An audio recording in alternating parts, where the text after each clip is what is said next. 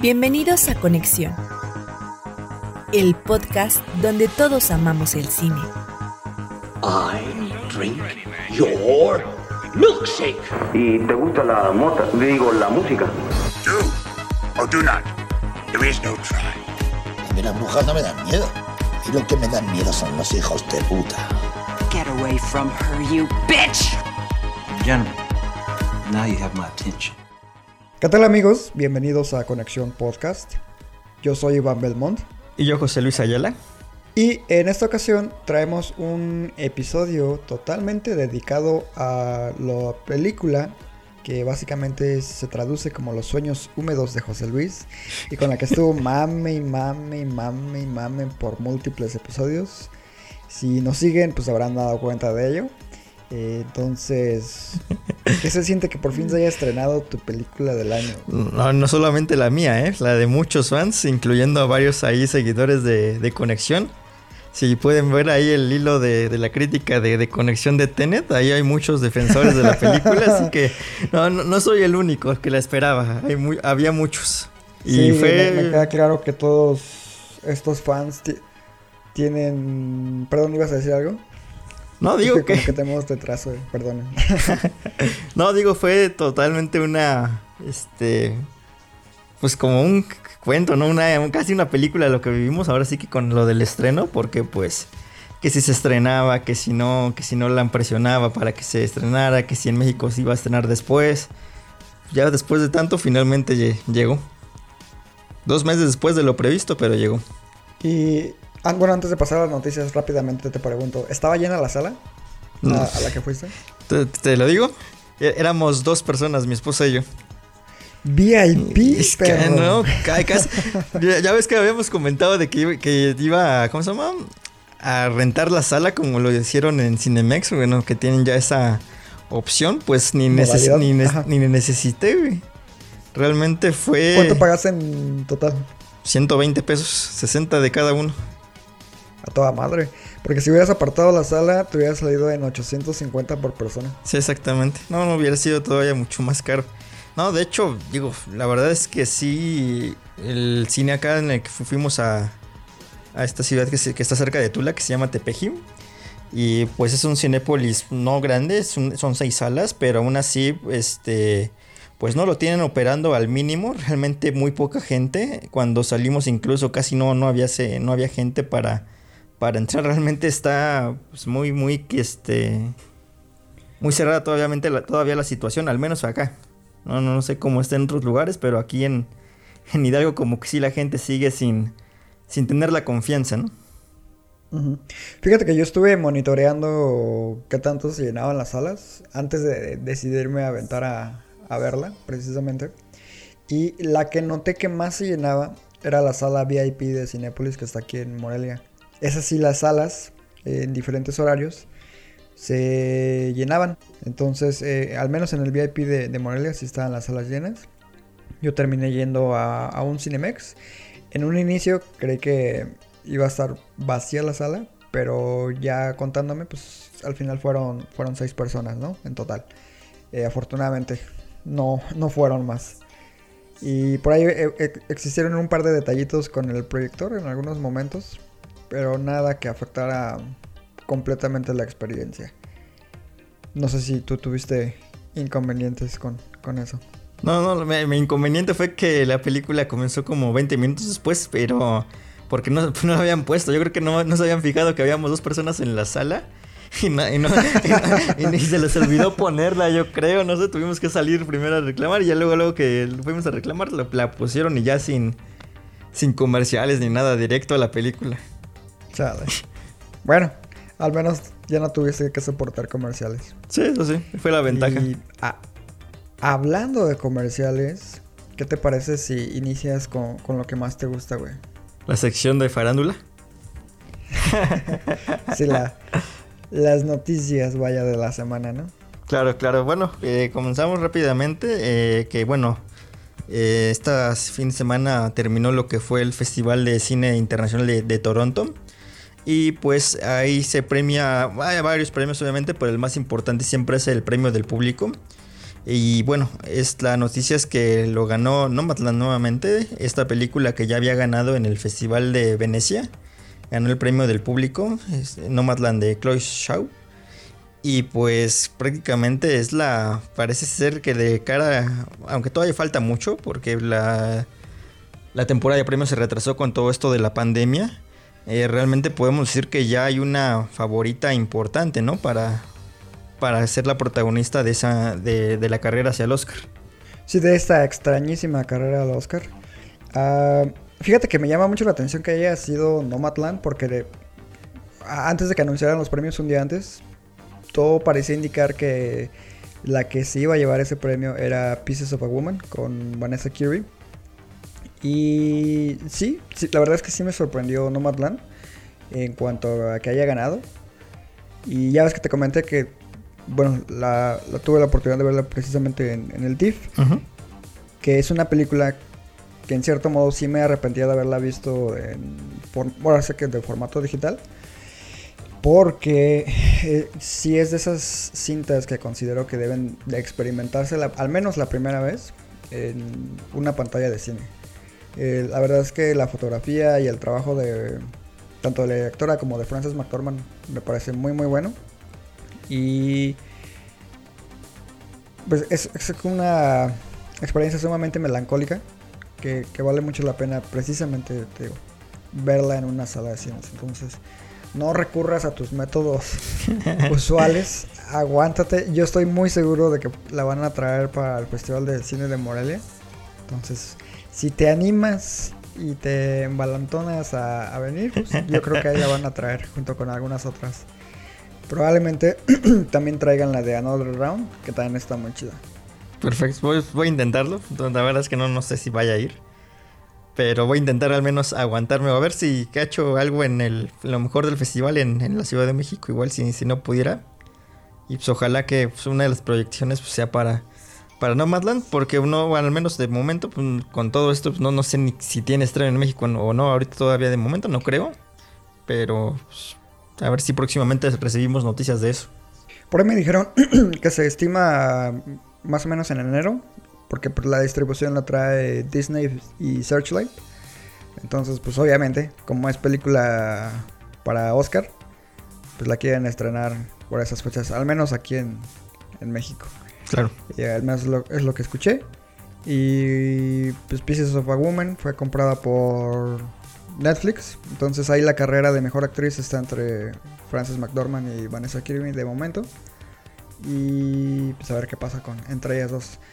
Me gustaría mucho que lo ganara Vanessa. Porque creo que también hace un, un gran trabajo en Pieces of a Woman. Pero sí es superior Frances. Yo creo que ya sería su tercero. Tercer Oscar, yo creo que es la desventaja que tiene. El tercer Oscar para Frances McDormand. Si a Meryl Streep le costó tanto, no sé si se lo vayan a dar tan fácil, pero pues ya, ya veremos. Pues ya, a ver qué, qué deciden con esto de la pandemia. Pues Eh, bueno, otro de los temas precisamente a, a tocar esta semana es el rumor de que se está considerando seriamente a Tom Hardy para interpretar a una nueva encarnación de este famoso agente secreto británico que es el 007, James Bond. Me parece que tú tienes algunas, algunas reservas al respecto, ¿no? Sí, no, y no, no es porque a lo mejor me desagrade Hardy para nada, se me hace un gran, gran actor. No, no lo veo tampoco como James Bond, pero no es por eso que no me gustaría o por lo que siento que no, no va a ser. O todo, bueno, a lo mejor ya cambiaron de, en este caso, sus lineamientos con las que eligen a, este personaje. Pero por lo general, bueno, al reserva de, de varias cosas, pero por lo general, cuando se elige al nuevo James Bond, cada vez que lo, lo eligen para. Cuando eligen a un nuevo actor, eh, por lo general es un actor que no tiene identificado al público tan ampliamente. En este caso, Tom Hardy ya es un actor de renombre que ha estado en muchísimas sagas. Ha estado en Mad Max, ha estado en la trilogía de, Ba- de Batman, del Caballero de la Noche. Está ahorita en Venom, va, va- va a aparecer en la segunda parte. Y por lo generalmente los actores que interpretan a Bond durante su periodo o incluso antes no son actores tan mediáticos. Eh, Daniel Craig, cuando fue elegido por James, ser James Bond, tenía lo mucho ahí un papel secundario en Múnich de Steven Spielberg. Eh, Pierce Brosnan venía de la televisión. El Sean Connery igual no, no, tenía, no había tenido grandes papeles. Roger Moore también venía de la televisión. Pero ninguno con la estrella que ya como ya lo es actualmente Tom Hardy. Entonces yo veo un poquito complicado que si a lo mejor seguimos tomando en cuenta estos parámetros para elegir al nuevo James Bond, porque los productores quieren a alguien que cuando lo veas digas, este es James Bond, no, no les interesa que digan, ah, este es este, el actor que interpreta a este y a James Bond. No, no, no, a ellos les interesa que la gente diga, este es James Bond y, y sin que lo puedan relacionar con otra saga. Y, bien, tomando en cuenta eso, no creo que Tom Hardy... Eh, sea un actor que solamente lo vayamos a identificar como James Bond, porque tiene ya una amplia carrera en el cine que es imposible. ¿Crees que se arriesguen a cumplir con el, deseo de cierto sector del público de crear por primera vez a un 007 eh, afrodescendiente? No, o sea, no es necesariamente James Bond, porque sabemos que James Bond pues, es un personaje anglosajón, pero que el 007, o al menos la nueva versión, sea un afroamericano. ¿Crees que serían capaces de arriesgarse a tomar esa... Mm, yo lo veo, complicado eh, porque creo que incluso, eh, bueno, obviamente para estar James Bond uno tiene que ser británico, pero obviamente pues también este, esta situación de, de la raza a lo mejor igualmente pesa, incluso Daniel Craig recibió críticas cuando lo, lo eligieron porque era rubio y era el primer James Bond rubio. Entonces ahora que sea pues ya afroamericano, pues yo creo que sería todavía un, eh, un contraste mucho, mucho más fuerte, ¿no? Entonces, no sé, no, no, creo, pero pues digo, en esta época ya, ya puedo esperar cualquier cosa. Eh, por ahí había sonado también este Idris Elba, en algún momento sonó como posible intérprete de James Bond, un gran, gran actor, que por el tipo de, actor, a lo mejor por lo que mencionaba antes, a lo mejor, mejor este, tendría más sentido, ¿no? Que él fuera James Bond, porque no es una estrella del tamaño de Hardy, eh, hablando de, cómo lo conoce eh, el mundo. Pero no, no, no, no creo que se arriesguen todavía. O no creo claro, de hecho, ah, bueno, a mí quien siempre me... Estaría interesante si ya es que llegara a ocurrir, pero te digo, uno de los actores que al menos yo siempre consideré como una opción más que viable Nada más que ahorita ya no, porque pues creo que ya pasó la, la edad. Fue este Michael Fassbender en su momento. Tuvo ahí un, un, tiempo en donde era como medianamente conocido por ciertas películas. Y creo que era como el tipo de actor que podría dar el ancho para ese papel. Actualmente el único así de bajo perfil que se me viene a la mente es este actor que se llama Dan Stevens. Que si no me equivoco sale en La Bella y la Bestia es el príncipe. Pues casi no sale porque se la pasa de bestia. Exacto, entonces casi nadie lo ubica. Y sale en Legión, la, esta ah. serie de, de FX, que tampoco es muy conocida. Entonces es, como el único actor poco conocido, eh, que más o menos tiene, no es ni tan grande ni tan joven, que se me viene a la mente ahorita. Seguramente hay muchos otros, pero eso es como el que se me ocurre ahorita y no sé, me parecería interesante él en, en ese papel. Pues sí, vamos a ver qué digo. Parece ser que los productores no se van a anunciar hasta que se estrene eh, la última entrega, No Time to Die, que pues ahorita se supone que va a estrenarse en noviembre, pero con los números, la verdad que han tenido en taquilla los grandes estrenos como ha sido Tenet Mulan, dudo mucho todo que vaya a llegar para noviembre, la verdad. Vamos a ver si no la recorren también. Pues ya ves que Sony le tiró caca a Disney por haber estrenado Mulan. Ellos bajo ningún concepto iban a estrenar una película con un presupuesto de 200 millones de forma digital o, o cuando los cines aún no reciben el máximo aforo, ¿no? Que no le ven sentido a, a estrenarla. Al menos eso es lo que dijeron los dirigentes de, de Sony. Entonces no, no creo que se estrene pronto. No, no, se, la verdad es que se ve muy complicado que ahorita, la verdad, al menos aquí hasta diciembre, que algún estreno grande vaya a llegar a las salas. No, no lo veo tan factible, parece. Cállate, güey, que yo quiero ver Duna. no, yo también, no, no, te digo. Hay varias. Ya, ya- ya vimos que pues la nueva de Pixar va a ir por Disney Plus. Así que. eh, la Mujer Maravilla, Wonder Woman, este va a estar. eh, se supone que va a estar en diciembre, pero pues a ver, a ver qué pasa. Sí, a ver qué pasa precisamente.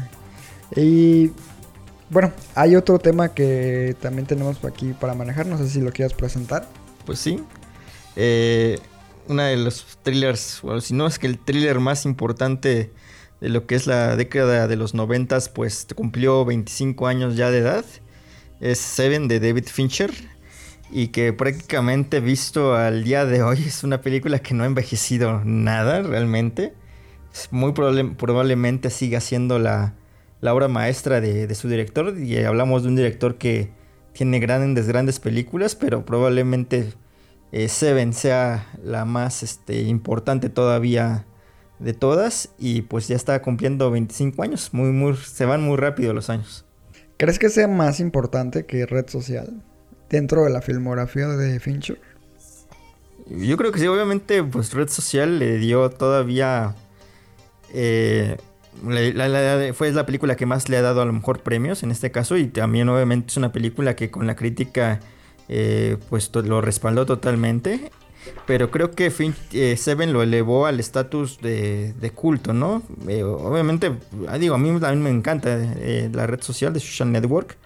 También este, casi al mismo nivel que Seven, pero yo creo que sí Seven sigue siendo por lo que significó este, en ese momento y porque a partir de su estreno de Seven muchas películas la han intentado imitar sin los eh, resultados de la obra de Fincher.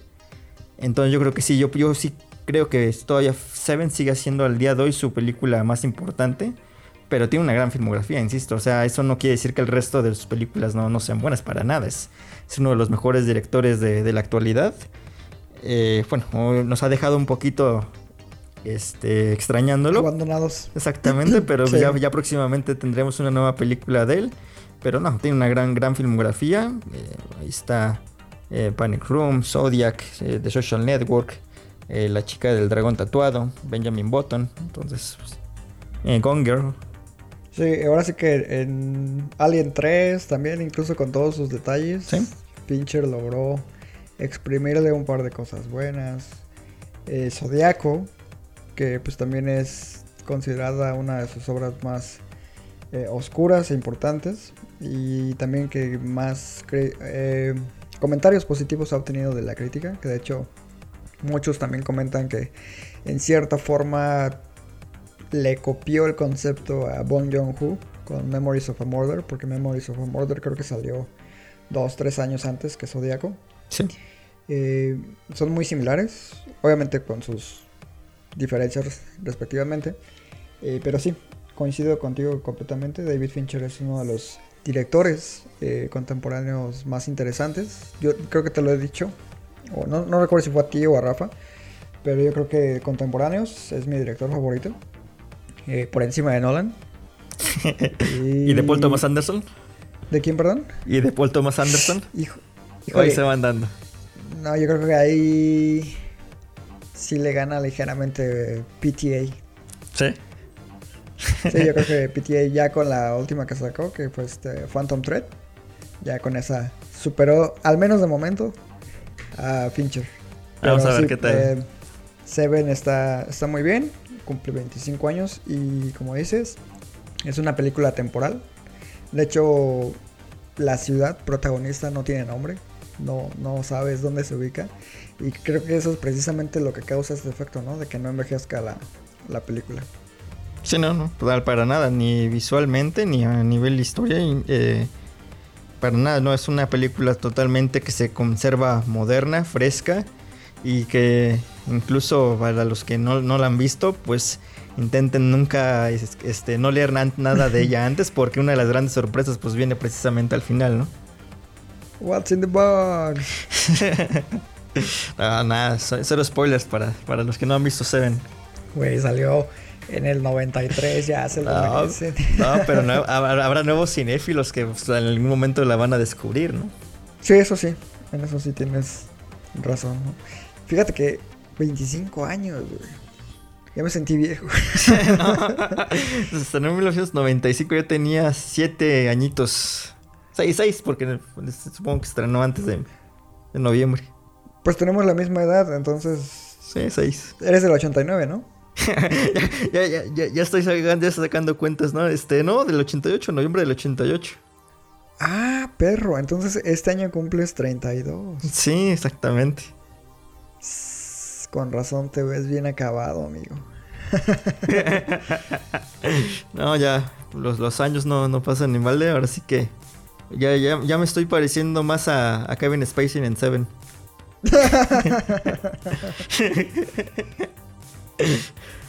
ya nada más te falta cortarte las huellas dactilares y...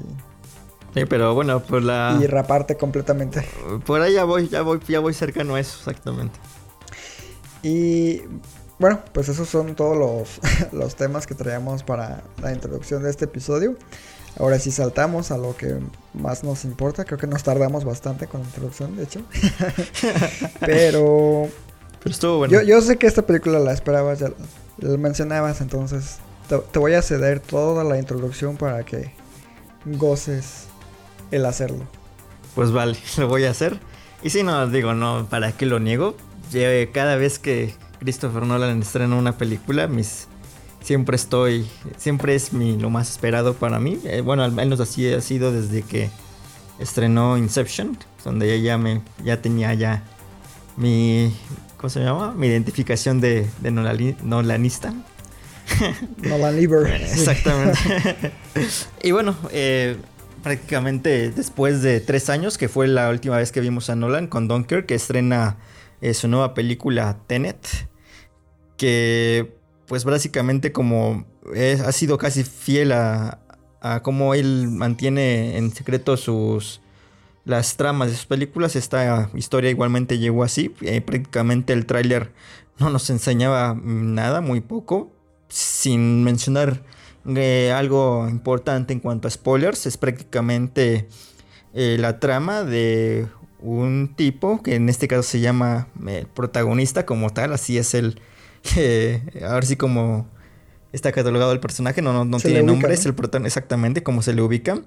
Y pues que en este caso eh, empieza, bueno, lo meten a una misión, que en este caso esta misión pues se llama, una organización que se llama Tenet para que eh, ahora sí que intente salvar al mundo de una catástrofe eh, mundial. Hasta ahí todo bien, pero pues sabemos que es una eh, película de Christopher Nolan y pues de ahí se avienta para crear toda una un rompecabezas de donde lo que es el tiempo y el espacio los va a ir ahí conjugando o exprimiendo a su modo para hacer de esto pues una experiencia eh, que yo sí creo que debe vivirse en cines porque creo que así está concebida Tenet eh, si hay una película la verdad en los últimos años que merezca la pena verse en una pantalla gigante creo que sí es este sí es esta se, nota, se nota en las. En cómo está filmada, lo grande que se ve. Es una película de más de 200 millones de dólares, entonces se ve la verdad gigante. Y cuando sabes que además no han usado prácticamente CGI, sino prácticamente efectos prácticos, pues todavía se ve más, eh, más espectacular y, y real, ¿no? Pero, terminando con mi introducción, no, no es la mejor película de Christopher Nolan ni de cerca. Y pues, bueno, a ver, ¿tú, tú qué piensas de, de, esto? Yo pienso que ya mamasela. uh, bueno, antes de decirte lo, lo que pienso. O bueno, no, mejor de una vez te lo digo. La verdad es que la película me mantuvo muy entretenido. No lo voy a negar. Creo que es muy entretenida. Tiene grandes secuencias de, de acción que son muy frescas, se sienten frescas. Pero a diferencia de lo mucho que se ha comentado, no creo que revolucionen el género como en su momento lo hizo Matrix, por ejemplo. Muchos hacían esa comparativa y a pesar de que sí, están muy bien diseñadas estas secuencias de que se ven desde los trailers, ¿no? De estas situaciones que van como en reversa. no son tan sorprendentes como tal vez te prometía, ¿no? O sea, sí están muy chidas, se ven padrísimas en pantalla, pero no, no creo que sea algo verdaderamente nuevo, ¿no? Porque en, en ciertas otras cosas o películas hemos visto efectos similares, ¿no? O sea, por mencionarte, el primero que se me viene a la mente es el video de The Scientist de Coldplay, que también va en reversa. Entonces no es como algo que veas por primera vez, como si lo fue en su caso Matrix, ¿no? Que esta cosa de que se detienen y que da la vuelta a la cámara, a, todo el personaje. Eso sí me parecía algo completamente nuevo. Eh, una vez dicho eso, me llama mucho la atención porque platiqué con varios conocidos. Eh, incluso le pregunté opinión a, Rafa, le mandamos un saludo, que, que, le había parecido la película. Y me dijo que también, que le gustó, pero en sus palabras me dijo, pero no le entendí ni madres.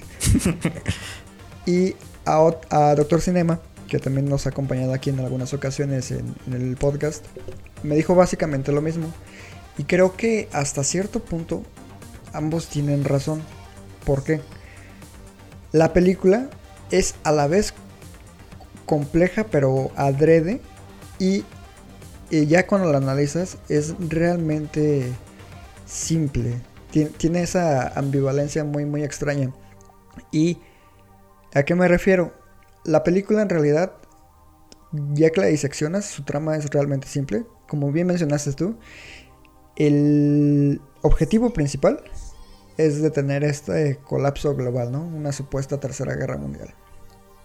Y te van metiendo ahí una serie de personajes que van haciendo avanzar la trama, pero en realidad es eso. O sea, no hay más. Y ni siquiera Nolan se atreve a ahondar en las en los porqués, ¿no? De, estos sucesos. simplemente en el hecho de que hay que detenerlo porque si no el mundo va a valer madres. Y ya. esa es su motivación y no hay más. Eh, por ahí como que se coquetea con la idea de que el protagonista pudiera verse involucrado sentimentalmente con el personaje femenino. Que pues es marca de la casa, damisela en peligro. Y no, tampoco se atreve a ir por ese lado, ¿no? Supongo que para evitar críticas precisamente. Y es compleja en el sentido de que por lo pobre que está la, el núcleo de la historia y que en realidad no hay nada más allá de eso, de mero entretenimiento, como que quiso Nolan hacerla muy elaborada precisamente para ocultar esas carencias. Al menos esa es mi opinión. Y me parece algo creado adrede. O sea, es un efecto adrede. Entonces no sé tú qué opinas de eso. Sí, sí, de hecho, bueno, la película como tal tiene un formato, sobre todo la primera hora prácticamente de James Bond. Es un filme eh, muy de, de, esta saga, de la que incluso pues Nolan ha dicho, o sea, declarado fan, que él creció con ese tipo de películas y se nota, eh, creo que es la cinta más James Bond que, ha hecho, incluso Inception ya tenía algunas cosas de eso, pero siendo por ejemplo en Inception donde también la trama era eh, más igualmente bastante compleja, en Inception funcionaban mucho mejor, creo ahí la, la historia era mm, central. Me parece que era más elaborada. Los personajes eran más complejos. Y sí, Tenet efectivamente eh, utiliza eh, unos eh, varios conceptos del tiempo para hacer de esto una, una verdadera, ¿cómo le puedo llamar? Este, sino para la experimentación sobre todo mm, de, narración. Eh, en ese aspecto a, mí me gusta mucho cómo narra Nolan, eh, a partir de, cómo utiliza todos estos elementos del tiempo. Mm, yo lo mencioné en algún momento, parece una especie de Godard, nada más que obviamente con 250 millones. O sea, una historia simple la eleva este, con todas sus eh, metidas de, tiempo hay que mete, que, que agrega.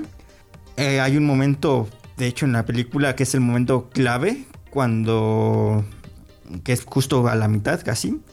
Donde a partir de ese momento ya la, la película ahora sí que empieza con todas sus conjugaciones de tiempo. Y es a partir de ahí donde empieza toda esta complejidad, ¿no? Pero antes de todo esto ya había, sí se sentía una película de bastante distante, eh, emocionalmente fría. A ver, Nolan siempre ha sido un cineasta frío, fuera de Interestelar, sus películas son eh, frías en ciertos aspectos, pero tenían a protagonistas eh, que de alguna manera te hacían sentir de alguna forma Sentir empatía hacia identificado. ellos, ¿no? Exactamente, exactamente, empatía ante ellos y de alguna manera eh, que un personaje, en este caso el protagonista, no sientas tanta empatía hacia él y que de hecho es un personaje muy plano, para mí el más plano en toda la filmografía de Nolan en cuanto a los protagonistas, eh, sí hace que el viaje que sigue, me, insisto, a mí me parece un viaje bastante eh, trepidante, pero sí te aleja un poco igualmente de la historia y de lo que le pueda pasar a este personaje. Hay partes donde no se siente a lo mejor precisamente por lo mismo el peligro que puede correr esto y te importa incluso más otros personajes, por ejemplo el de Elizabeth de Vicky. Te importa más lo que pueda suceder que a lo mejor en un momento con ella que lo que pueda pasar realmente con el protagonista. Y eso creo que le resta a lo mejor eh, potencial a lo que era la... A lo que es en este caso pues la trama principal.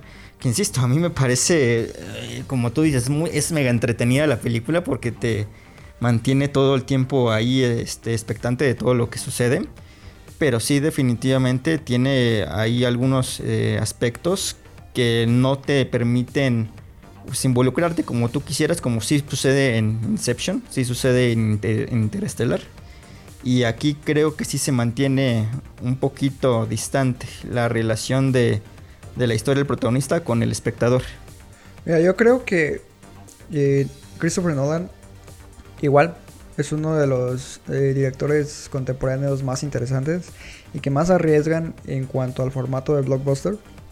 Eh, yo agradezco que siempre haga el intento como de crear estas experiencias, eh, como bien comentas, sin hacer uso de efectos visuales o un abuso de ellos, que todo sea lo más práctico posible, tal cual lo hacía Stanley Kubrick en su momento, y que convierta géneros, como por ejemplo en este caso de eh, películas de espías o de ciencia ficción, en, en- en experiencias un poquito más ah, complejas para el espectador, en cierto modo. Aunque, también hay que decirlo, es prisionero de sus propios vicios. Y al estar creando películas que él desea que sean lo suficientemente accesibles para el público, también tiene ese lado donde sobre, sobreexplica las cosas y eso creo que le resta puntos a su filmografía en general, al menos en cuanto a blockbusters se refiere. Las películas como de corte más independiente que tiene, que pues al inicio de su filmografía, no pecan tanto de eso. Y también te lo he dicho, creo que ah, en mi opinión, su mejor película y la más redonda en cuanto a desarrollo de personajes y trama y los conceptos que maneja es The Prestige, esta película con Christian Bale y, y Hugh Jackman. Y ahí creo que hace lo opuesto a lo que ha estado haciendo en sus películas más recientes, porque te enseña en lugar de contarte. Te, va soltando pistas visuales. Y por ejemplo en Inception te explica todo a través del personaje de, de Ariadne. En Interstellar, pues a través de la relación del papá y la hija. Y ahora con, con Tenet, pues a través del protagonista, ¿no? Que es como el filtro con el cual nosotros recibimos la, información. Ah, sí, es cierto que, por ejemplo, el personaje de Elizabeth Debicki es mucho más interesante que el protagonista. Eh, fíjate que John David Washington tiene esa particularidad, ¿no? Como que da la impresión de que es una persona tosca y como que no es muy fácil em- empatizar con él. De hecho, a mí me pasó desde Black Landsman. O a pesar de que el personaje está padre, como que transmite esa sensación. Y yo creí que era precisamente por cómo está diseñado el personaje en esa película. Pero ya vi que tal vez tenga que ver directamente con el actor. Porque, por ejemplo, incluso el personaje de Robert Pattinson, que también es plano, es mucho más carismático. Y de hecho, sí, también sientes como cierta eh, frustración, ¿no? Con lo que le pueda llegar a ocurrir. Y, y aparte, Robert Pattinson, la neta es que es mucho mejor actor. Sí. Eh, entonces, e- esta, esta, sum- esta suma de todas estas cosas, pues sí crean que, que Tenet sea un gran monstruo a, a nivel visual y de producción y lo que quieras, pero peca mucho de los vicios de Nolan y creo que eso le termina por, por derrumbar en cierta forma. El villano es de esos villanos típicos de películas de espías megalomaníacos, que es malo nomás porque quiere ser malo. Y noté a Kenneth Branagh un poquito sobreactuado. eh, no sé, no me convence del todo. O sea, te repito, agradezco, pese a todos sus defectos, que Christopher Nolan y sus intentos por hacer cine diferente existan y que se le dé la oportunidad de ello.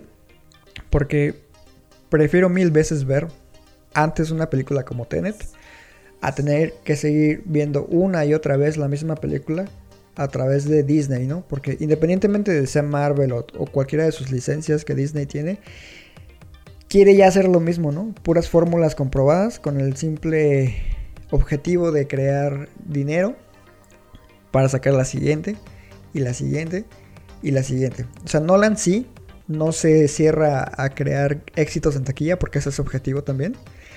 Eh, pero al menos le, le cranea un poquito más, ¿no? Pero yo creo que sí, esta es de sus películas más bajas en su filmografía.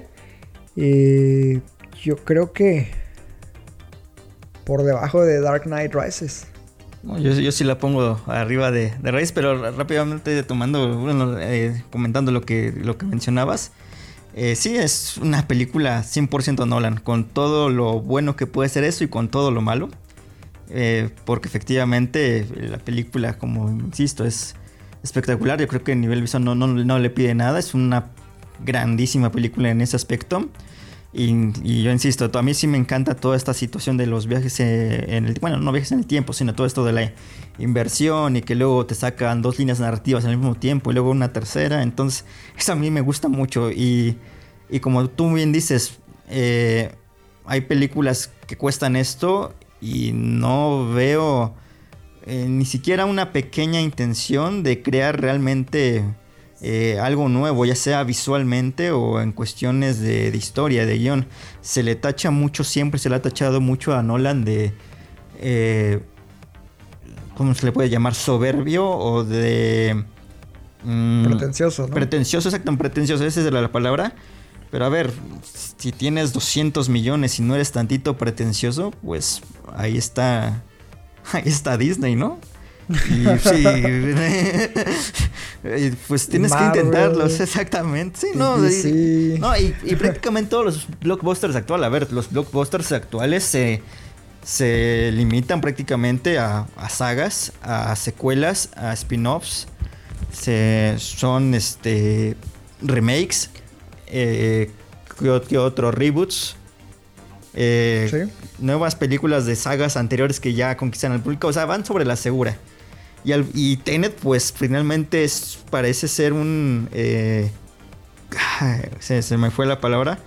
Sí, un, algo totalmente ajeno a lo que estamos acostumbrados normalmente, porque la verdad es así. Muy pocas películas con este presupuesto, sin realmente algo. Eh, una trama que va involucrado a otras, a otras películas, en este caso a alguna saga, algún libro, no sé, de que pueda ser adaptación, es muy difícil ya que vean, eh, vean la luz eh, hoy en día. Y lo es porque los estudios tienen controlado prácticamente pues todo, ¿no? En cuanto a lo que van a sacar, a quién ponen, a quién, quién dirige, quién actúa, quién, eh, pues todo, todo lo tienen controlado. Y de los pocos directores que tienen en este caso esa todavía libertad creativa para tomar una, una cantidad de dinero como esta que le dieron a Nolan, pues es él. Y él la utiliza de forma, pues inteligente, en este caso, porque, pues esto lo ha elevado al estatus de, de ser probablemente el director con más seguidores en la actualidad. Y al mismo tiempo eso, pues lo tienen como el director también probablemente con más haters o de los más. Es un director amado y odiado por partes iguales. Y parte de eso se debe a, esa ambición. Pero además porque finalmente no es un director para el gran público. A ver, si este tipo hiciera películas para un público mucho más reducido, pues ni quien lo pele. Pero como está dirigido todo hacia el gran público, pues es obviamente, obviamente, pues tiene pues todo el panorama para que lo ataquen y lo amen a la vez, pero de forma más, más masiva, ¿no? Claro. Y precisamente, bueno, yo, nunca había experimentado el fandom tóxico de, de Nolan. Pero de verdad quedé muy sorprendido del tipo de comentarios que recibíamos simplemente por exponer todos estos puntos que, estamos mencionados de forma escrita, ¿no? Y bueno, nuestro sistema de reviews maneja lo que es una calificación. La persona que la calificó le dio 6.5 de 10. Que la verdad no me parece mala calificación, porque de hecho ahí explica el porqué. Eh, los puntos positivos tanto negativos. Pero ya sabes, ¿no? Eh, sabían que los tipos que aseguraban que, que seguramente no habíamos entendido la película, que seguramente era demasiado compleja para nuestras pobres mentes, que un montón de comentarios similares y luego se empezaron ahí a pelear entre ellos y pues yo nada más estaba cagado de risa leyendo todos sus comentarios. Pero sí quedé sorprendido y no, de una forma positiva. De hecho, creo que ya siento cierta animadversión hacia Nolan. Y no la sentía. Pero gracias a estos tipos ya la siento un poco. Entonces, pues creo que ya cada que Nolan vaya a estrenar una película va a ser así como... Ya no me va a generar emoción. Como en su momento lo hizo Inception, por ejemplo. Pero ya va a ser así como, viene otra vez este cabrón y sus fans tóxicos. Sí, sí está muy pesada la, gente y la forma en la que se ponen. Eh, muchos confunden lo de que si te gusta o no te gusta convierte una película en buena o mala. No, no va por ese lado. Pero nuestra labor pues, es analizar a, fondo estos trabajos. Eh, obviamente hay opiniones diversas, todas son válidas. Y pues no sean tóxicos amigos. La verdad es que eso no, los lleva a ningún lado y solamente van a hacer que gente que aprecie el trabajo de estos artistas, sea Nolan, sea Tarantino, sea Scorsese o quien sea, este, pueda llegar a despreciar su trabajo, ¿no? Por estas situaciones. Entonces, todos felices, todos contentos y disfruten el cine, que al final es lo, lo que vale la pena de este bonito arte. Y bueno, no sé si quieres eh, aportar otra cosa Sí, no, soy sí, nomás, bueno, eh, hablando de otras cosas de, la película, bueno, ya hablamos de, los protagonistas. Eh, no extrañamos a Zimmer, me parece que la banda sonora de, este Ludwig Ransom es bastante, bastante buena. A mí me parece excelente y hay una... Hay de repente cuando hay un momento donde incluso la música parece ir como que en modo reversa, lo cual me, a mí me encantó. Entonces yo creo que por ese lado no, no extraño para nada a Hans Zimmer. Pero sí extraño, sobre todo en la primera mitad de la película, a Lee Smith, el montador de Nolan. Exactamente. porque... ¿No sabes por qué no estuvo? Pues bueno, a ver, se supone que estuvo editando en 1917, pero pues eso ya tiene un año. Realmente no, no sé por qué esta vez eh, no, no, no hizo mancuerna ahora con Nolan. Prácticamente es la primera vez que, no está su montador desde Batman McGuinness. Me parece que desde ahí eh, Lee Smith siempre ha sido la, mano derecha de Nolan, sobre todo porque pues, las películas de Nolan en ese aspecto siempre son muy cuidadas, ¿no? A nivel, eh, en un nivel montaje, eh, por lo milimétricamente pensadas que están por, por el mismo Nolan. Y a ver, esta chica, se me fue el nombre de, la montadora, que es la misma de. Exactamente, la es la misma de Hereditary. Eh, Manchester by sí. Igual, sí, es cierto. Eh, hace eh, por momentos un trabajo magnífico, sobre todo en las secuencias de acción y cuando la película va en cual modo reversa en muchas partes. Igualmente es un trabajo de montaje muy complicado y creo que ahí ella lo hace también muy muy bien. Sin embargo, en la primera mitad de la película ah, sí noto un cierto salto entre escenas o hay como que eh, poca conexión que le, no hacen sino restarle, más que hacerlo como un ritmo muy muy rápido, que sí lo es, lo hacen que también la película eh, se sienta un poco dispareja, un poquito como un dispersa en letargo, cuanto a ¿no? Al ritmo. inicio. Sí, sí, sí. Eh, digo, poniendo un ejemplo, la escena de Michael Caine. Eh, en la escena de Michael Caine es una escena, pues que realmente no, no pasa nada con ella. Y es prácticamente una de varias. Es un en las cameo. que- so- en las que solamente sirven para, pues, poderte llevar a otro lado, ¿no? No, no nada tiene que ver, por ejemplo, esta escena de Michael Caine con la de Inception, que también Incep- en Inception es una escena de Michael Caine, y bueno, al final. Pero en donde en, la escena Pero de Michael hay- Caine hay de un peso Inception- emotivo. Claro, exactamente. Era, o sea, se- obviamente él, eh, ahí aparecía, eh, sí te iban a llevar a otras escenas, él presenta a Ariadne con el personaje de DiCaprio, pero efectivamente, primero se toman dos minutos así para hablar de ellos, de cómo ha estado este DiCaprio, lo de los hijos, y después ya te llevan ahora sí a, a que avance la trama. Y en cambio aquí en la, en la escena de Michael Caine no hay una presentación de la trama, nada como tal. Llega el protagonista, se sientan, hablan rápido, rápido, dos minutos, vámonos, se acabó. Es como muy, muy rápido todo Ah, eso. y para humillar al mesero. Ah, claro, también claro, ese sirve para eso. Entonces creo que en esos aspectos No, sí, y- ahí y- se- Perdón que te interrumpa. Ahorita sigues. ¿Notaste el. ah, Bueno, aparte del cameo de Michael Caine, que el mesero también es un cameo y es el actor Jeremy Theobald, que es el que sale en Following? Sí. Yo así de ese güey. A ese güey lo conozco, ese güey lo conozco. Yo, a huevo es el de Following. Órale. No, no, mira, que Sí. no, no, no me he dado cuenta de eso, no me había dado cuenta. sí.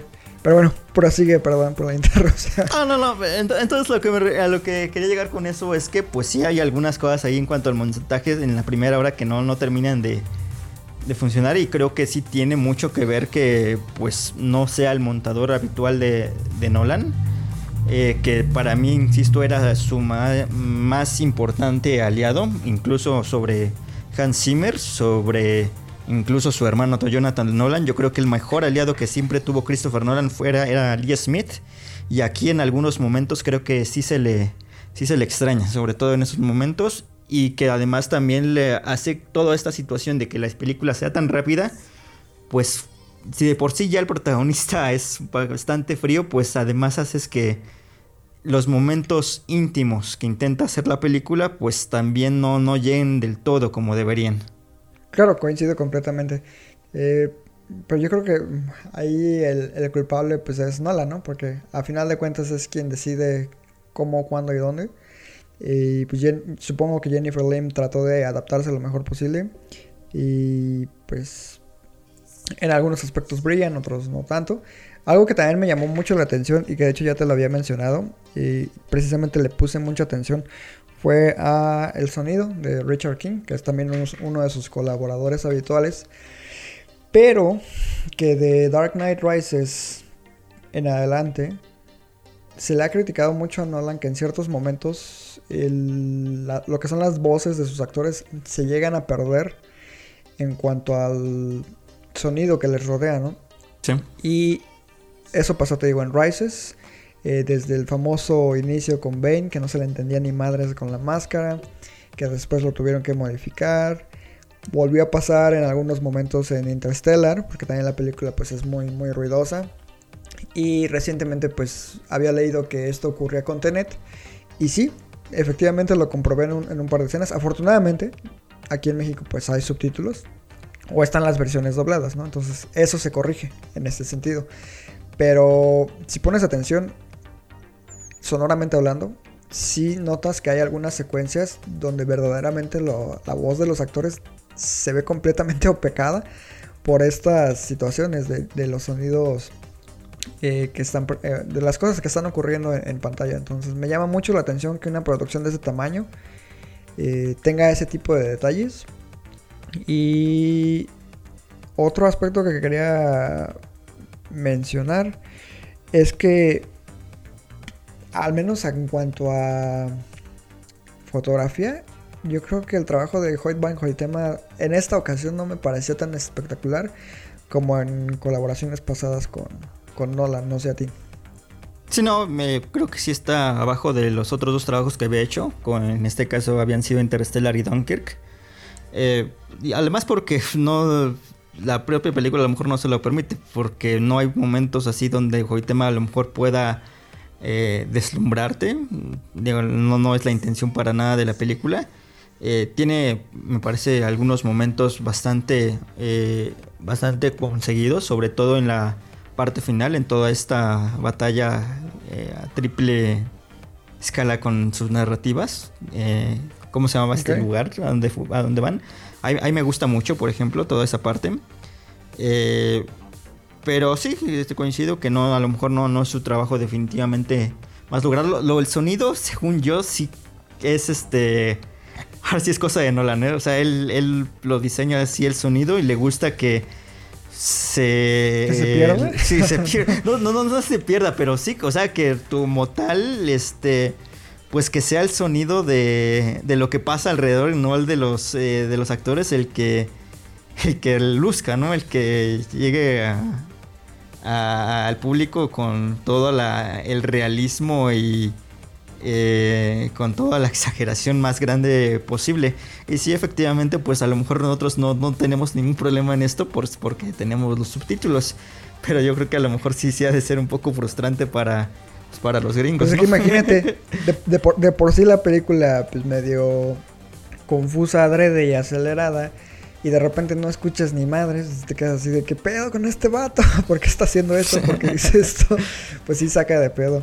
Y siguiendo el hilo precisamente de lo que es el sonido y lo que tú mencionaste anteriormente, yo sí extrañé un poco a Zimmer y te voy a decir por qué. No es que la banda de Luigi Goranson sea malo, de hecho ganó un Oscar, que a mi gusto fue un poco No. inmerecido, pero un, pero poco, bueno. un poco exagerado ese Oscar, pero bueno. sí, Eh, no se puede negar que, el sueco tiene talento, pero sí me parece un tanto repetitivo. De hecho, lo estuve analizando estos últimos dos días ya que está disponible en Spotify. Y sí se repiten muchos temas. Eh, creo que en algunas ocasiones, precisamente lo estaba comentando con una amiga hace poco, que el tema principal de Dunkirk, por ejemplo, que se llama Supermarine, es muy similar al que utiliza Luigi Goranson precisamente para, para Tenet. Nada más que el de Supermarine está más acelerado. Pero si le rebajas un poco la velocidad, es muy, muy, muy similar al que utilizan en esta película. Yo creo que Luigi Goranson sí sintió como la presión y quiso emular como el efecto Zimmer y no salió tan bien librado. Eh, sí tiene algunos temas interesantes en general, pero una banda sonora realmente destacable no me parece. Y la razón por la que digo esto es por- también porque no sientes emoción. Y yo creo que Zimmer, a pesar de que muchos digan que su trabajo se parece, lo cual es cierto, o sea, comparte muchas similitudes entre banda sonora y banda sonora. Pero Hans Zimmer, al menos en mi opinión, es uno de los grandes compositores actuales porque es un maestro a la hora de adaptar las emociones de lo que estás viendo en pantalla y transmitírtelas a ti de forma sonora. Lo ves, por ejemplo, en Inception, esas secuencias donde la camioneta se va cayendo y que todo va girando, la música, el tema de Time al final de Inception, el tema de Batman cada vez que terminaba, te, te transmite emociones muy intensas. Interstellar, con esta banda sonora creada a base de órganos, también es espectacular. Y eso también le falta a, Tenet. No existen emociones ni en la historia ni en la música que te lleven a ese grado de emoción, ¿no? Entonces sí, e- en resumen, Tenet pues es una película, aparte de con muchas fallas, muy fría. Yo la siento como una película sin personalidad. Vaya. ¿No, ¿No crees que la música, bueno, que no existan momentos íntimos en la música sea naturaleza de la propia película? Que no se lo permite. Por eso, lo- eh, independientemente de que no se lo permite, la película, pues te digo, o sea, no tiene personalidad. Entonces sí podría ser un punto por el cual tal vez Ludwig Göransson no luzca tanto como por ejemplo si lo hace en Creed 1 y 2, creo que él hace la banda sonora de ambas. Incluso Black Panther, que te repito, no es una gran banda sonora, pero sí tiene sus momentos emocionantes. Eh, aquí no, no, no me transmite emoción alguna. Entonces sí puede ser que, que tengas razón con ese comentario que haces. Puede ser. A mí, a mí sí me, la verdad sí me gustó. No me la he puesto a analizar realmente. La, nomás la oí el día de la, de la película y en ese momento sí eh, me parece que sí conectaba muy bien con todo lo que se mostraba en pantalla. Voy a intentar escucharla ahora, a ver si que en Spotify, a ver que, cómo suena por sí sola, que es precisamente si hay algunas cosas que tiene algunas piezas de Zimmer que pueden funcionar solas, ¿no? Como por ejemplo de está el ejemplo de Time, por ejemplo, que el mejor tema de, la banda sonora de Inception. igualmente, pues todos los temas igual de Interstellar que igualmente funcionaban solos. Y creo que, por ejemplo, en Dunkirk si no había algún tantos temas que funcionaran por sí solos, que a lo mejor puede ser lo que igualmente le pasó aquí a la banda sonora de, de Tenet. Pero al menos yo, yo siento sí que en la, eh, para la intención de la película y cómo estaba montada y conectada, a mí sí me gustó en ese aspecto. Definitivamente digo, él, no, es, no es Zimmer para nada. Si lo intenta, si, si, juega a ser Zimmer. Porque pues la propia película lo pide. Porque necesita una banda sonora pues que sea así trepidante y tiempista como los eran las musicalizaciones de, del alemán. Pero bueno, eh, creo que...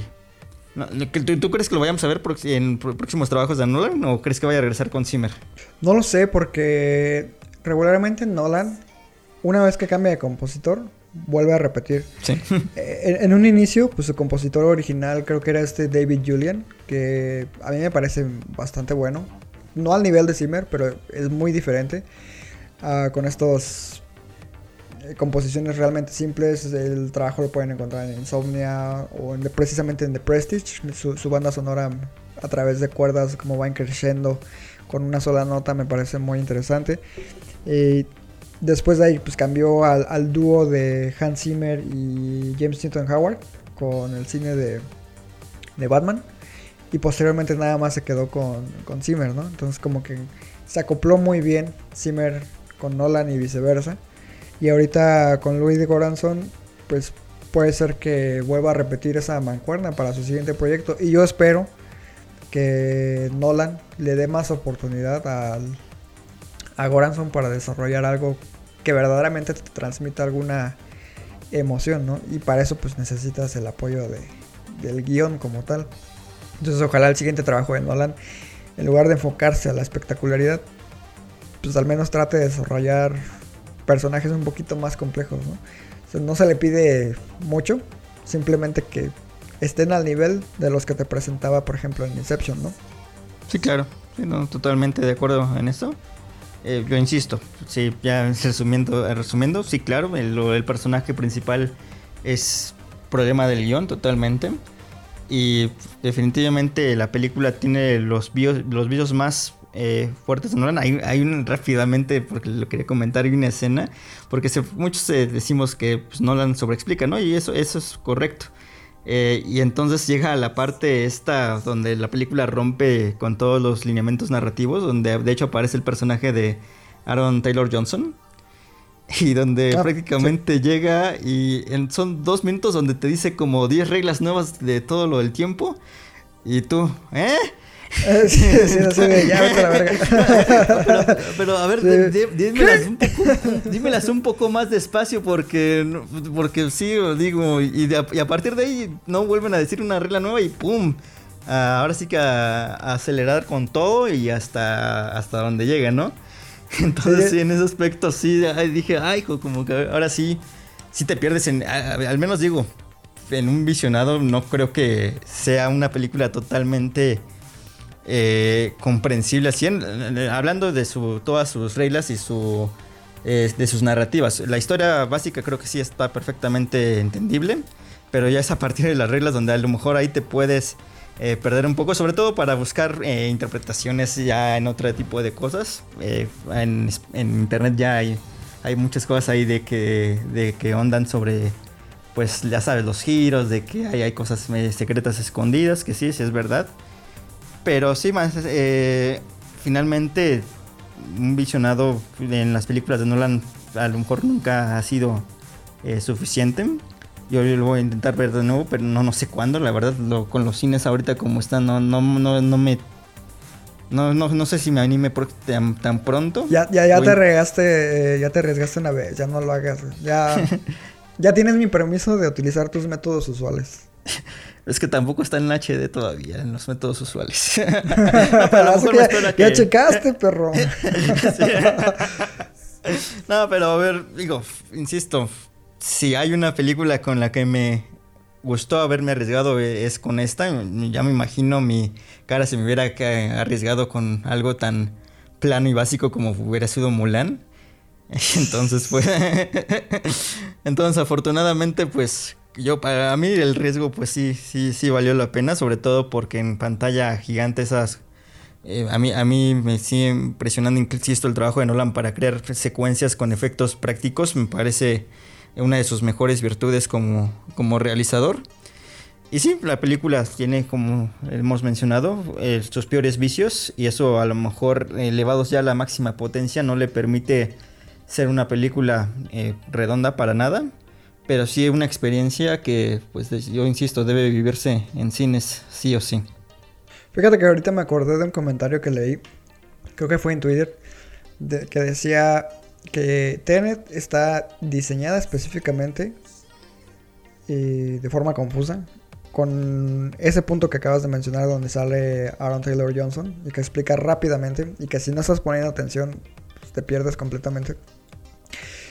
Y el comentario decía, a Nolan le da tanto miedo un fracaso en taquilla que Tenet fue diseñada para que la veas dos veces al menos en una pantalla de cine.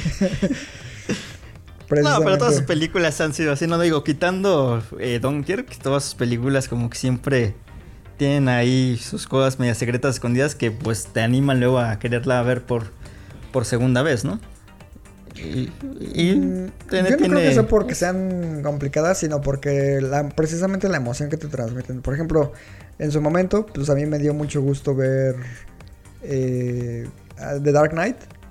Y la vi, y la vi, y la volví a ver en el cine. Eh, no porque fuera compleja, sino porque pues me gustaba verla en cine, ¿no? La experiencia. claro. Inception, Sí. igual.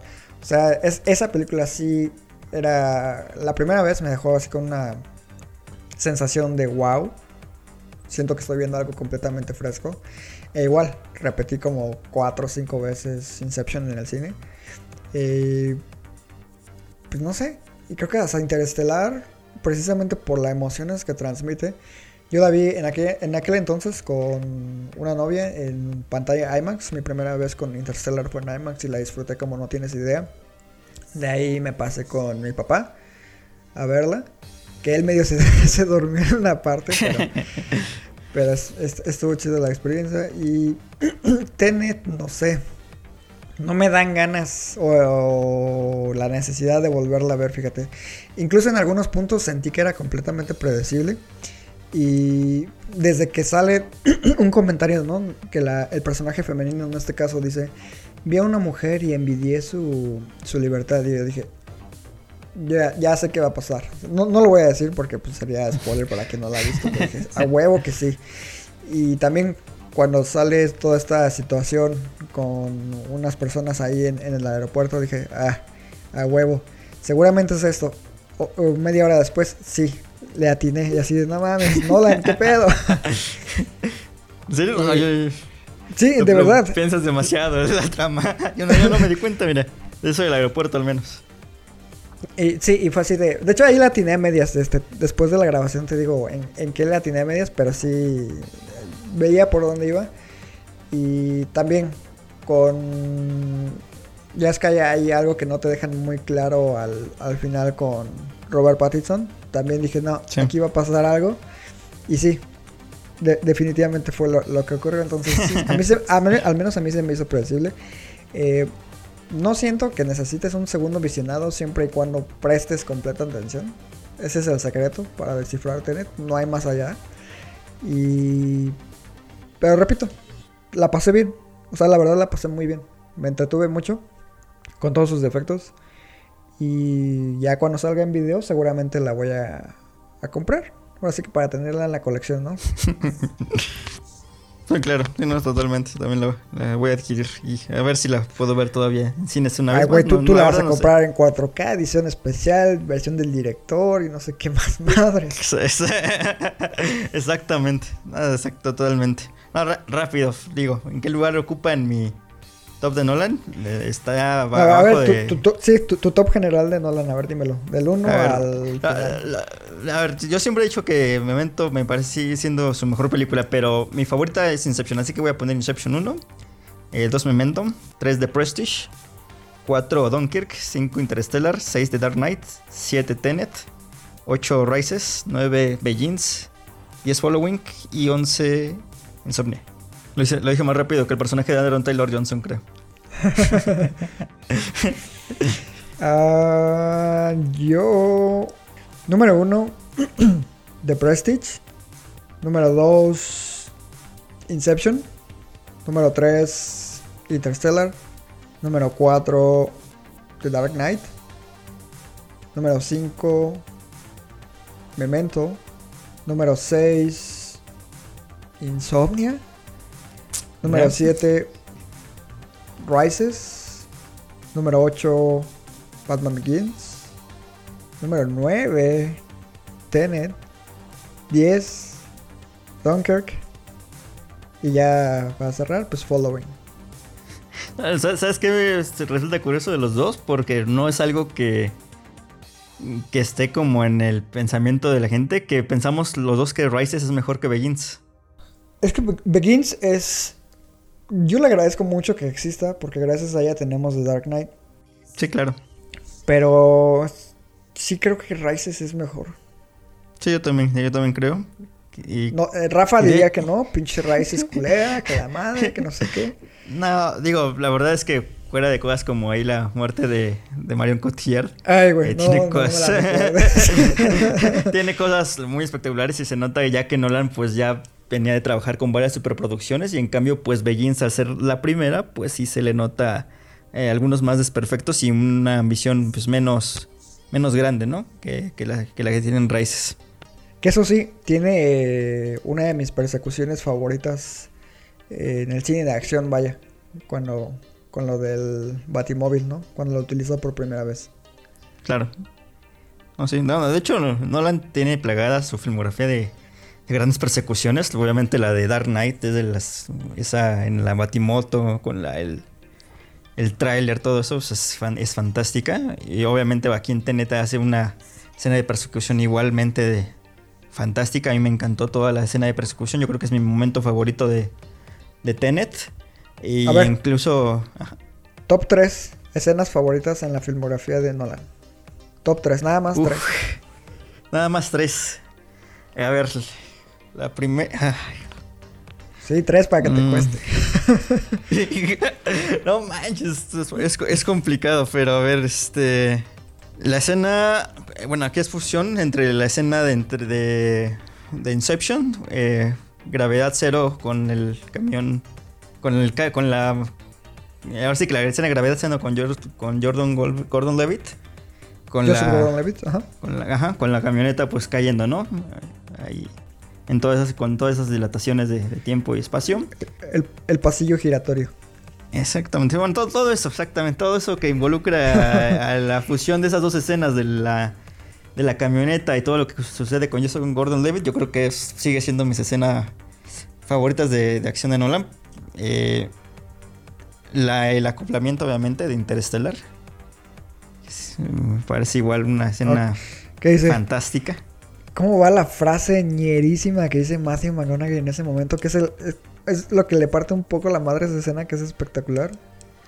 Que dicen que es imposible, ¿no? Que haga ese acoplamiento. Ah, no, es- responde, necesario. No, es necesario. Yo, no, pues. Sí, sí, así le hizo el Tarso. Sí. Y el tercer es. ah, yo creo que debe ser algún momento del Joker, pero no, no sé con cuál quedarme de todos. No sé, tú eliges, No es tu top 3. Mm, pues Why So Serious, yo creo. La primera vez que lo dice, Sí, sí, sí, con el mafioso. con Gamble. Fíjate que dejaste afuera a Tenet. Con la escena de la persecución. Es que sí, también nunca. Digo, es que, digo, no, es, Nolan sí es, es al final de cuentas mi director favorito de la actualidad. y me, ahora te pude decir tres y ahorita a lo mejor mañana cambio otras tres, ¿no? O sea, me- el No, final pero te, de te- te- das cuenta que, que tu top 3 ahorita. Bueno, obviamente, pues no, no incluía Tenet. Y eso te dice y te reafirma lo que te que mencioné hace rato: de que no tiene esa espectacularidad que, por ejemplo, sí tenía Inception en su momento.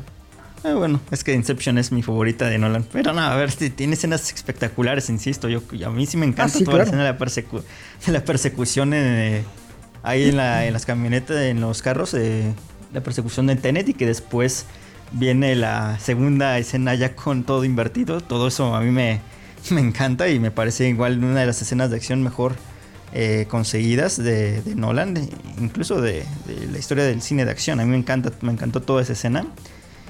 Pero sí, no, no la pondría a lo mejor en el top de, de escenas de, de Nolan. Digo, y hablando igualmente de, escenas íntimas que esas, pues en Tenet pues no existen. Pues también, por ejemplo, el final de Dark Knight Rises, a mí me encanta. Eh, todo ese... Ah, que sube la Baticueva. Sí, exactamente. Y no, y, no, todo, todo, todo, todo el montaje final. eh, desde que. Ah, quitando lo de Robin, quitando lo de Robin, todo lo demás me, me encanta en ese montaje de cómo él. Por Pues va. che vato, güey. cómo va llegando a la baticueva, este. Ta- También ese es- momento está bien cagado. Así, ¿Cómo te llamas? No, pues tal. ¿Y tu nombre completo? Robin. Ah, no puedes, mames, no eh, eh, este, sí, este Gordon pues eh, reencontrando la, la batiseñal, este Michael Caine encontrando, este, viendo a, a Bruce Wayne ahí en, en Italia y todo, pues, todo, eh, toda esa secuencia me parece muy, muy, muy emocionante y también obviamente pues el final de Inception es otro de los momentos cumbres igual en la filmografía de Nolan, no, tiene, es que tiene varios, tiene bastantes. Toda la escena de. Todas las escenas de. A mí en. En Dunkirk. De, todas las escenas aéreas me parecen extraordinarias. A ver, yo. En cuestión de acción. Me gusta mucho esta persecución. Precisamente de, de Dark Knight. Donde inicia con el Batimóvil y con Joker, con su bazooka y todo esto. Que posteriormente se convierte en, en la motito y que voltea el tráiler. Todo eso me parece espectacular. Eh, pero yo creo que me quedo con la escena inicial, el robo al banco. La presentación Sí, yo creo, yo creo que esa sería mi escena número uno dentro de filmografía de acción de, de Nolan.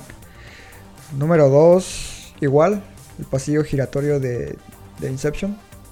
Me, sigue gustando mucho, te digo que hace poco la vi y ha envejecido fantásticamente. Y el número tres, esta es meramente por la emoción que, que me transmite. Está en Batman Begins, que es cuando se enfrenta a Ra's al en el tren, que hace volar la parte trasera de- del tren y que le dice Ra's al Ghul, ¿no? Como que le echan cara de que no lo puede matar. Y me encanta como Batman le responde, no tengo que salvarte. Y se va volando Exactamente. y lo deja morir. E- e- esa escena me parece muy muy chida. Yo creo que por meramente por sentimentalismo la voy a poner en mi número 3. Ah, perfecto. No, no. no. No, insisto, no. La filmografía de Nolan sigue plegada de, de grandes, grandes momentos. Otros momentos a lo mejor no, no tan buenos como el de, de Marion Cotillard, pero. Y otra. me acuerdo y me pero enojo, güey. hay hay gran- grandes momentos, digo. Por algo. La, la, pu- Nolan. la putiza que le mete Bane a Batman también está chida. Ah, claro, sí, no, totalmente. Y, y sin banda sonora, es puro efecto de sonido. To- todo en completo silencio, solamente los putazos y la voz de Batman y Bane. Esa escena me, me gusta mucho. Aunque a Rafa le cague porque no le rompió la espalda como él hubiera esperado, ¿no? No, es, es, es muy hater, Rafita. De, de sí, le caga, le caga. Es mil veces mejor que, que Endgame. No le digas, güey, porque llora. Y pues, creo que hemos llegado al, al final de este largo episodio, que para ser de una sola película sí nos extendimos bastante. Y sin Y- spoilers, imagínate si nos spoileamos. Será para más adelante. ya nada más resta decir que se- ahora sí que no los invitamos a que vayan al cine. Pero si ustedes verdaderamente tienen ganas de arriesgar su vida, porque literalmente lo están haciendo. O sea, o sea, Sí. su- suena a chiste, pero no lo es. Háganlo Ahora sí con que- esto. Está en la conciencia de cada quien y sepan que al menos se van a entretener bastante. Ya si piden una película eh, realmente destacable, no, no es Tenet, lamentablemente. Sí me duele decirlo. Pero al menos la van a pasar bien. Tiene grandes momentos. Y pues es una experiencia. Al final de cuentas, eh, eso se lo agradezco a Nolan. Y no me arrepiento de haberla visto. No, ni yo. Y sí destacable. es Así. de las menos buenas de Nolan, pero sigue siendo buena. Muy buena. Justo comentaba con, con- con una amiga que esta película, para cualquier otro cineasta, sería la película de su vida. Y yo creo que eso también habla Sí. mucho de la calidad que maneja Nolan en general. Y, lo, y lo que, pues sí, exactamente, él mismo se proyecta siempre proyectos más ambiciosos y siempre, pues se le pide tener la calidad al máximo, ¿no? A lo mejor igual es, es culpa de él, efectivamente, porque pues hay varios directores, pues que no les pides eso, y yo creo que de los pocos directores que les siempre les pides, pues un máximo en su calidad, pues es Nolan, ¿no? Y precisamente yo creo que los que, los otros que se podrían comparar en eso son los que ya hemos mencionado con anterioridad, Fincher, Paul Thomas Anderson, el mismo Tarantino, que son los que a lo mejor los que siempre piden por la por sus seguidores que siempre mantengan una calidad ahí en sus películas, ¿no? Importante. Ahorita me acordé, güey, y te voy a quemar. Que escogiste a Nolan sobre Paul Thomas Anderson. Ah, sí, claro.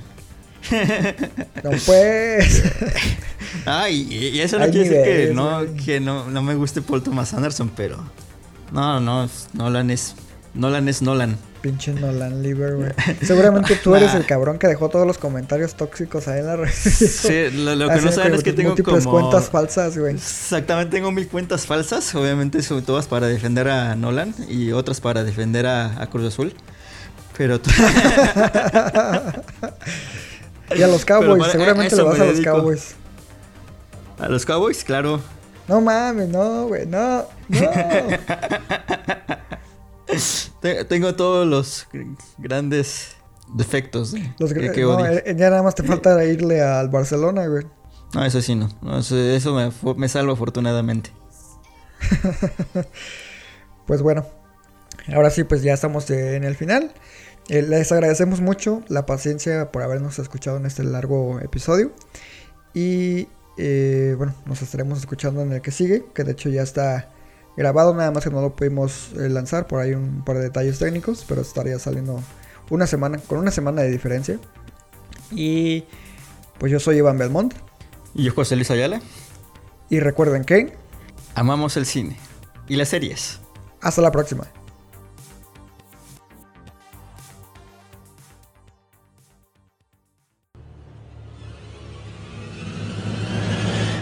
Groovy.